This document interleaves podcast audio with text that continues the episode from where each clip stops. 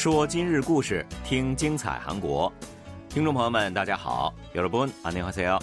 这里是韩国国际广播电台今日首尔。聚焦今日首尔，体会当下韩国。让我们带您走遍韩国的每个角落。让我们把最真实的韩国送到您的耳边。各位听众，大家好，我是主持人朴龙军，我是主持人婉玲， 很高兴跟大家相会在今天的今日首尔。嗯，连休这几天呢，如果您搭乘地铁的话，可能会因为稍显陌生的换乘站的音乐而感到些许的诧异吧。那从这月的十六号开始到二月啊，首尔地铁一号线到八号线会陆续的换上新的。换乘站的背景音乐了。嗯，没错，自二零零九年三月啊，将作曲家金百灿创作的《哀嗨真好》选定为换乘音乐之后啊，这次呢是时隔十四年来的首次换新。那变更的地铁换乘音乐呢，是由国立音乐院免费提供的。是的，从去年的十月十二号开始，为期两周的时间里呢，首尔交通公社也开展了民意调查。在五首的候选音乐当中，作曲家朴庆勋的作品《丰年》最终呢是以百分之二十六点五三的得票率脱颖而出。嗯，这首歌呢是以京畿道民谣《丰年歌》为基础，在保留了原曲主旋律的同时啊，简化成了现代式的四拍结构，非常的轻快，也很悦耳。没错，那根据了解呢，这次也并非是第一次对地铁的换乘音乐给予调整了哈。首尔地铁运营初期。根据不同的运营机关还有线路，其实这个换乘站的背景音乐都是不一样的。嗯，那我们所熟悉的换乘音乐呢，是为了纪念二零零九年，也就是韩国访问年啊。嗯，并且呢，以此为契机，向国内外的民众去宣传韩国国乐，在国立国乐院的协助下采用的。那当时呢，是仅限地铁的一到四号线播放。是，那后来呢，首尔市就对首都圈地铁换乘背景音乐进行了一个统一。在二零一二年起，五号线到八号线也是跟进使用了这个音乐。那据我所知呢，其实有不少市民啊，对于原本的这个换乘音乐都是颇为满意的。我第一次听就记住了它的调调了。嗯，没错，我觉得很开心啊，觉得 对，而且很有韩国特色，是吧？对。那到底是出于什么原因，让首尔交通公社决定变更这个？换乘站的背景音乐呢？对于更换换乘音乐的背景啊，首尔交通公社表示，时隔十四年更换新音乐啊，是为了向因为疫情而感到身心疲惫的市民们送去一些安慰，以及追寻不断变化的流行趋势。嗯，那既然是全民票选出来的，我相信呢，这首新的背景音乐也一定能够成为首尔地铁的又一象征吧。好的，接下来呢，我们还是一起来简单了解一下。本期的节目为您安排了哪些内容吧？蔚山东区南木马城市场疫情期间不仅免遭打击，反而呢生意更为兴隆了。一百五十多家商铺没有一家闲置。那么该市场是采取了什么特别战略，成功的化危机为转机的呢？朴恒旭教练率领越南男子国足一次又一次取得前所未有的佳绩，书写了越南足球的历史新篇章。结束了长达五年之久的越南国家队执教生涯，卸任之后的朴恒旭教练及其妻子收到了终生免费往返韩越两国的商务舱机票作为礼物。欣赏艺术展览的门槛不断降低，收藏美术作品不知不觉成为年轻人时尚生活的一部分。在此氛围下，展览讲解员人气攀升，身价高涨，各界均纷纷的抛出了橄榄枝。好的，现在呢，就让我们一起走进今天的今日首尔。一起来了解本期节目的详细内容吧。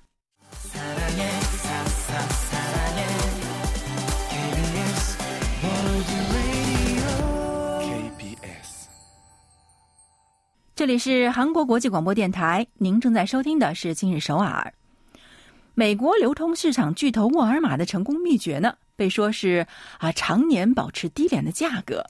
那么，国内消费者放弃大型超市的便捷和宜人环境，将步伐转向传统市场，最大的原因也同样是便宜的价格。嗯，现如今这个工资涨幅跟不上物价的上涨速度嘛，貌似呢没有比价格竞争力更吸引人的了吧？没错，能省则省，可以少花冤枉钱，咱就绝对不多花一分钱啊！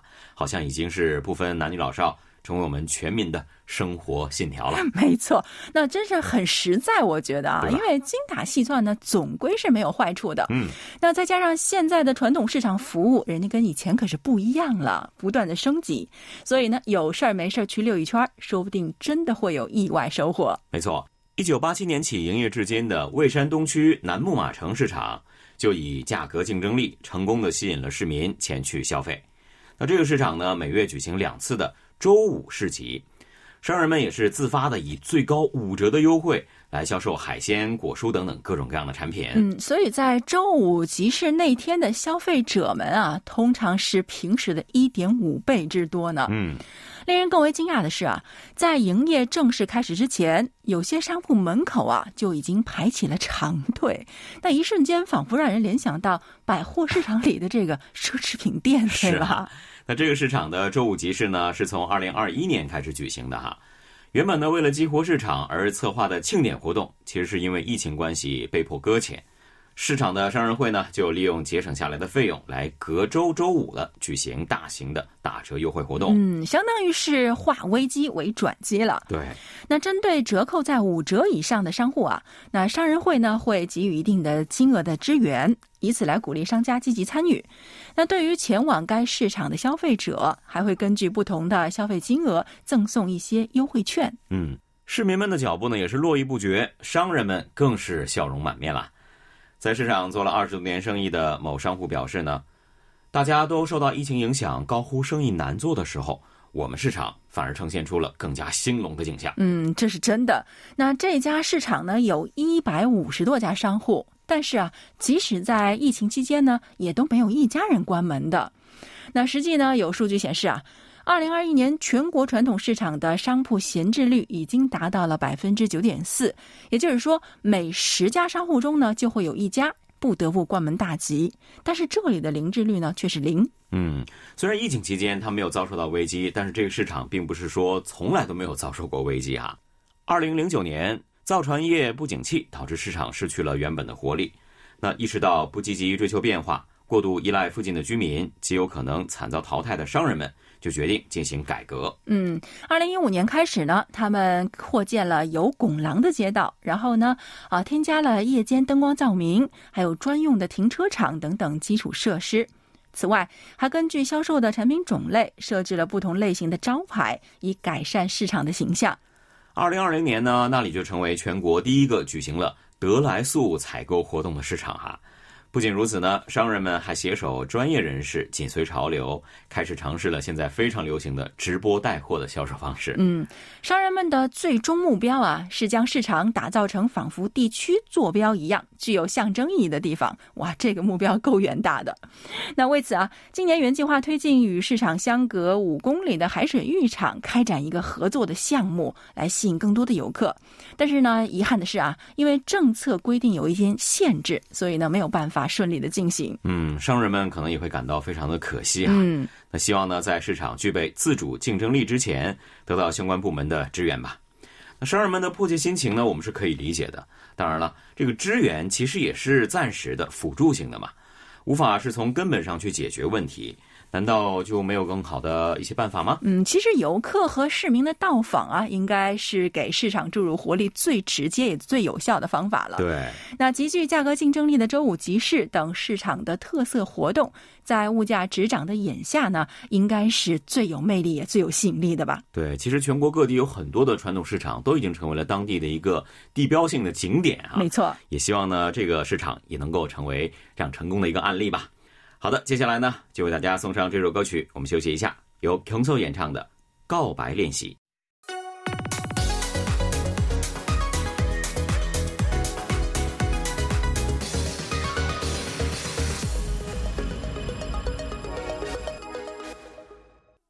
欢迎回来，这里依然是韩国国际广播电台今日首尔。那说起越南足球啊，自然是不得不提朴恒旭主教练。嗯，那朴恒旭主教练呢，对于越南足球所做出的贡献呢，真的是有目共睹吧？是的，在刚过去的一月十六号啊，越南在东南亚足球锦标赛的决赛当中惜败泰国，获得了亚军。那至此呢，越南国家队主帅、韩国籍教练朴恒旭也结束了自己执教越南队长达五年零四个月的旅程，宣布离任了。朴恒旭担任越南国家队的主教练以来，那助力越南国家队获得了诸多的殊荣，整体上提升了越南国足的水平。那这也使得他呀在当地呢饱受大家的爱戴和支持。在朴恒旭主教练的带领之下呢，越南国足也是取得了长足的进步啊。不仅呢是在2018年获得了东南亚足球锦标赛铃木杯冠军，那紧接着呢在2019年摘取了东南亚运动会金牌，在越南也掀起了朴恒旭热潮。嗯二零一六年国际足联排名第一百三十四位的越南，在进入了朴恒旭体制之后呢，成功实现了国际足联排名前一百的目标。去年十二月呢，排名又升至了第九十六位。没错。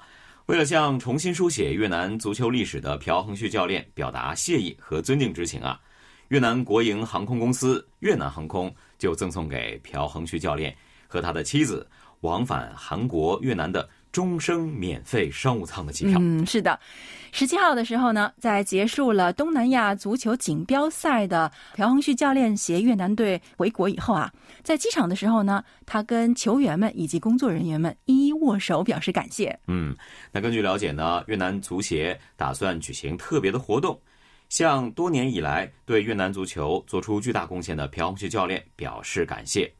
那具体日程呢，还在商议之中，还没有发布。嗯，那记得之前朴恒旭教练在亮相国内一个综艺节目的时候，他说过啊，自己呢原本计划只是在越南待一年，但是没想到呢，一晃过去了五年多的时间，也更是取得了载入史册的佳绩和荣誉。是的，成为了越南英雄哈。日前呢，朴恒旭教练接受了国内媒体线上采访的时候说道。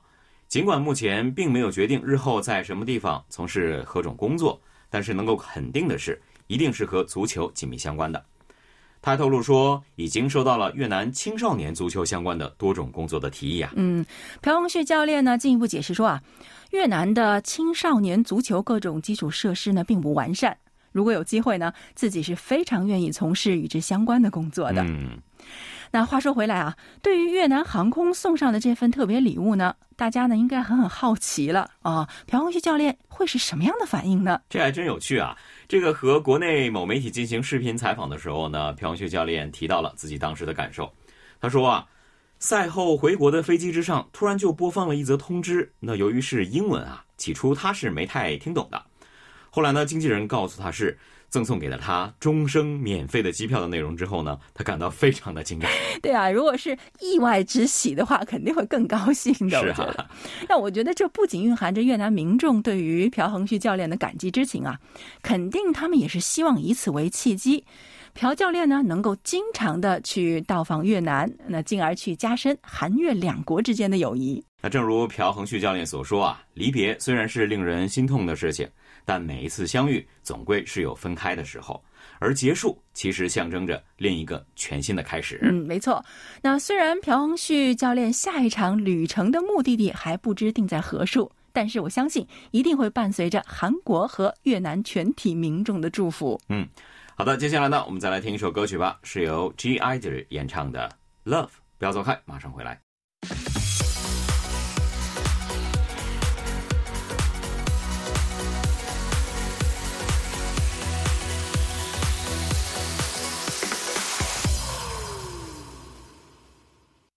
感谢大家锁定韩国国际广播电台今日首尔。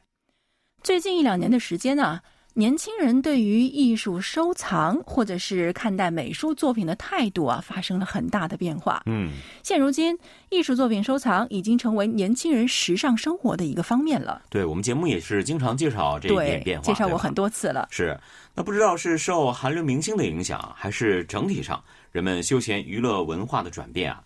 越来越多的人们呢，是利用闲暇的时间前往美术馆观展了。没错，观看各种展览的门槛啊，现在也是降低了不少。而且啊，现在很多地方呢，比如说像大型百货商场呢，也是会有机会去欣赏名画名作的，对吧？我们也介绍过。可是说回来啊，与过去相比，门槛的降低呢是不假，但是懂不懂得欣赏呢，好像又是另外一回事儿。嗯，这话真不假哈。对于作品的这个解析和理解哈。我相信呢，随着接触机会的增多以及经验的丰富，欣赏水平是能够不断的提升的。对于刚踏进艺术世界的门外汉来说呢，如果说在讲解员的陪同之下来看展览的话，则会更有利于加深理解吧。嗯，所以现在展览讲解员这份职业呢，就变得尤为热门。聘请讲解员本身对于提高展览的品格也起到了非常好的影响。那人气讲解员庞大的粉丝群，则对于展览的卖座贡献了不少力量。没错，大家呢一定深有体会啊。艺术世界呢，有的时候真的是非常的深奥难懂哈。站在作品之前那一瞬间，仿佛一下子自己和艺术的距离就被拉远了。没错，我是深有体会。有时候站在那幅画面前，啊，我是谁？我在哪？我为什么来这里？那样的感觉，对吧？真的会有这种感觉啊。对。那如果您也有这样的感觉的话，展览讲解员呢，就起到了把这个艺术家和我们一般人连接起来的桥梁作用了。嗯，没错。那讲解员会以丰富的专业知识，将艺术家的企划、创作意图简单易懂的传达给我们。有一位资历丰富的讲解员表示啊，仅仅是三四年之前，讲解员呢还多以志愿服务或者是兼职的形态为主。但是随着美术展览的需求增加，目前呢，越来越多的讲解员在以全职的形态活跃在这一领域。嗯，就好像刚才提到的啊，有许多的艺术家的作品呢是出了名的难以理解的。就比如说，干脆展出作品曾经摆放过的这个痕迹啊，又或者是展出一个前后都被头发所覆盖的人头作品。这个作品旁边呢，只是标着一行题目。不附带任何的说明。嗯，那如此深奥的世界，却依然参观者不断的原因之一啊，就是讲解员的存在了。有他们在，就能看明白了。对。不过有趣的是啊，同一场展览，不同的讲解员所重点介绍的作品也是不尽相同的。那根据不同讲解员的解说，能够获得完全不同的观览体验。嗯，美术馆对于讲解员需求的增加，不单单只是出于观展者立场进行的一个考虑，还有一个不容忽视的重要因素，那就是人气讲解员的强大号召力啊。那某一家美术馆相关的人士透露说，频繁的活动在这个领域的全职讲解员呢。仅有二十多人，那美术馆之间聘请知名讲解员的这个竞争自然是格外激烈了。嗯，还有一位业内人士说啊，讲解员的粉丝群对于美术馆的收益起到了直接的影响，所以讲解员的身价呢也就自然逐渐提高了。如果想要聘请到深具知名度的讲解员，单日的费用啊，现在已经达到了五十万韩元以上了。那我了解到呢，近来一段时间啊，一些我们常人看来稍显意外的领域。纷纷也向专业讲解员伸出了橄榄枝呢。比如说，一些奢侈品品牌呢，面向 VIP 顾客提供私人展览服务的时候，又或者是和美术作品相关的电视购物等等啊，为了提升专业性，也都是在积极的聘请讲解员。嗯，我们常说技术的日新月异催生了新兴的职业，那又使个别的传统职业退出了历史舞台。那与此同时啊，年轻人休闲娱乐方式和时尚潮流的转变，对于职业发展的变迁呢，同样也是影响巨大的。嗯，没错。那我们也不妨就好好的去体验这日新月异带给我们的新鲜感吧。好的，今天的今日首尔节目呢，又到了结束的时候了。非常感谢各位的收听。节目最后呢，依然送给您一首歌曲吧，是由 One s h Time 演唱的《因为入了夜》。嗯，好的，听众朋友们，我们下期再见。여러분안녕히계세 요。